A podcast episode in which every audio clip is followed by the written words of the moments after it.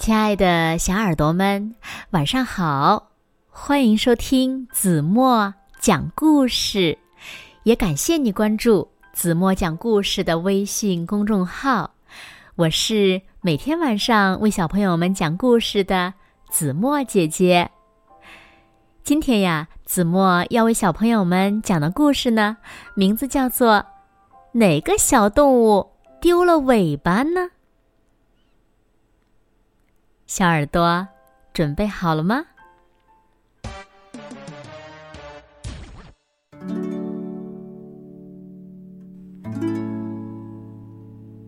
今天的天气真好，金色的阳光洒满大地。卡卡兔在森林里散步，突然，他发现前面的石缝里露出一条长长的。大尾巴。听说最近大灰狼经常发脾气，该不是它躲在这儿吧？卡卡兔悄悄的躲到了大树的背后，密切的注视着大灰狼的一举一动。可是，过了好久好久，那条。毛茸茸的大尾巴一动也不动。卡卡兔悄悄站起来，慢慢的向它靠近。啊啊！哎呀，哪有什么大灰狼呀？啊，真是虚惊一场。不过，是谁丢了尾巴呢？卡卡兔要赶紧找丢尾巴的。马大哈，卡卡兔一边走一边私下里张望着。忽然，他看到前面不远处的草地上，马妈妈正带着他的孩子们悠闲地吃着青草。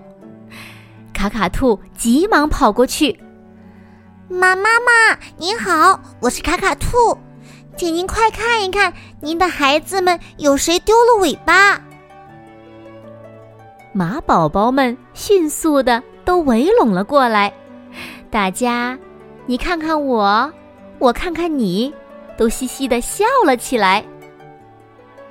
马妈妈不紧不慢的说：“嗨，卡卡兔。”你看，我的孩子们能悠闲的在草地上吃草，不全靠着他们的大尾巴吗？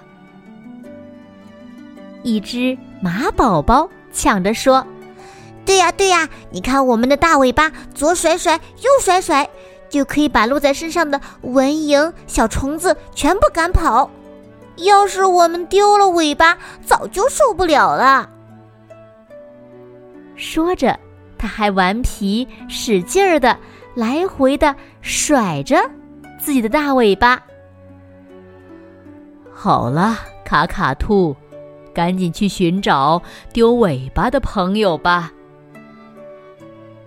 马妈妈说完，带着它的宝宝们向草地的深处走去了。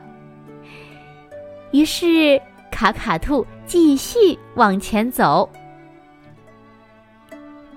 忽然，一只大狮子从树丛里窜了出来，后面还跟着两头活蹦乱跳的小狮子。卡卡兔连忙上前问道：“你好，狮子妈妈，你们丢尾巴了吗？”大狮子微笑着说：“嗨，你看看，要是我没有了尾巴，怎么训练我的宝宝学跳跃呢？”说着，狮子妈妈把尾巴翘到上面晃动了起来。两只顽皮的小狮子也争先恐后的向上跳。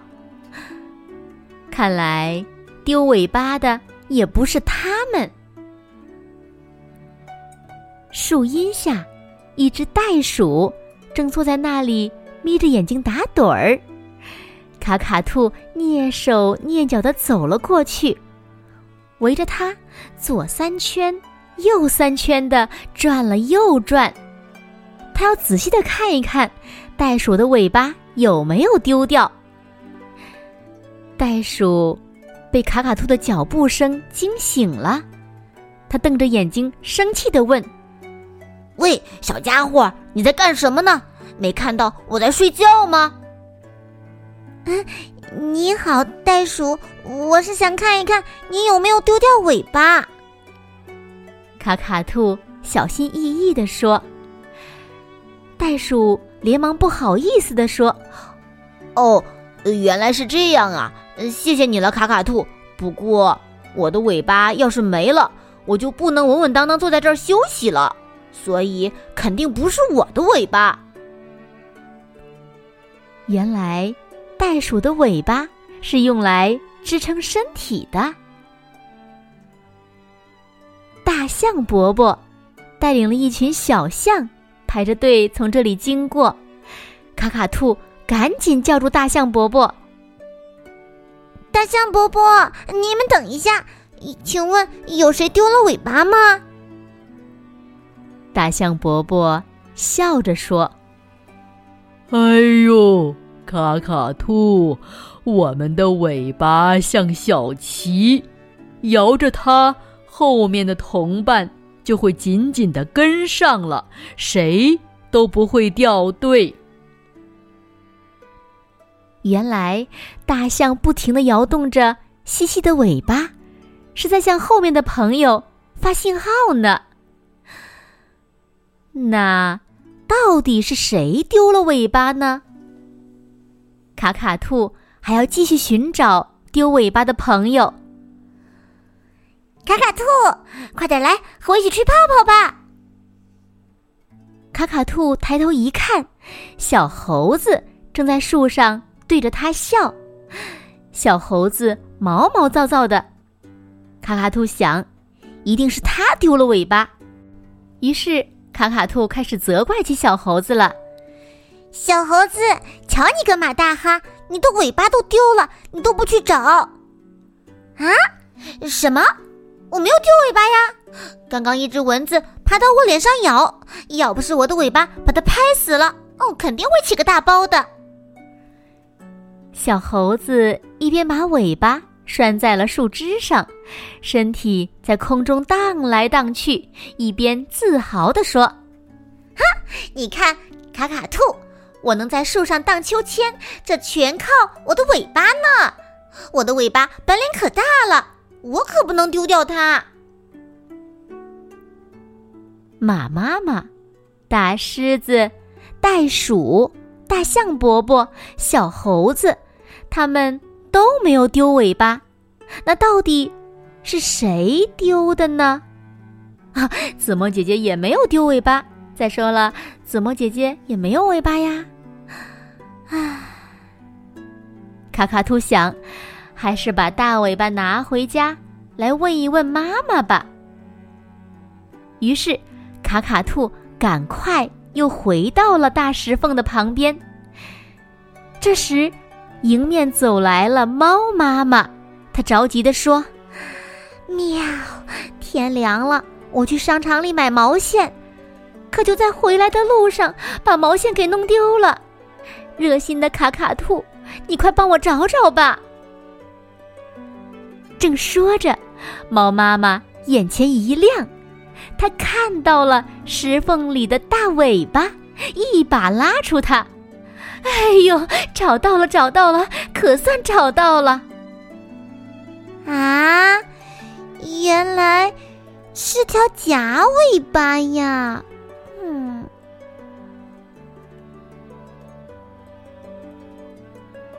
好了，亲爱的小耳朵们。今天的故事呀，子墨就为大家讲到这里了。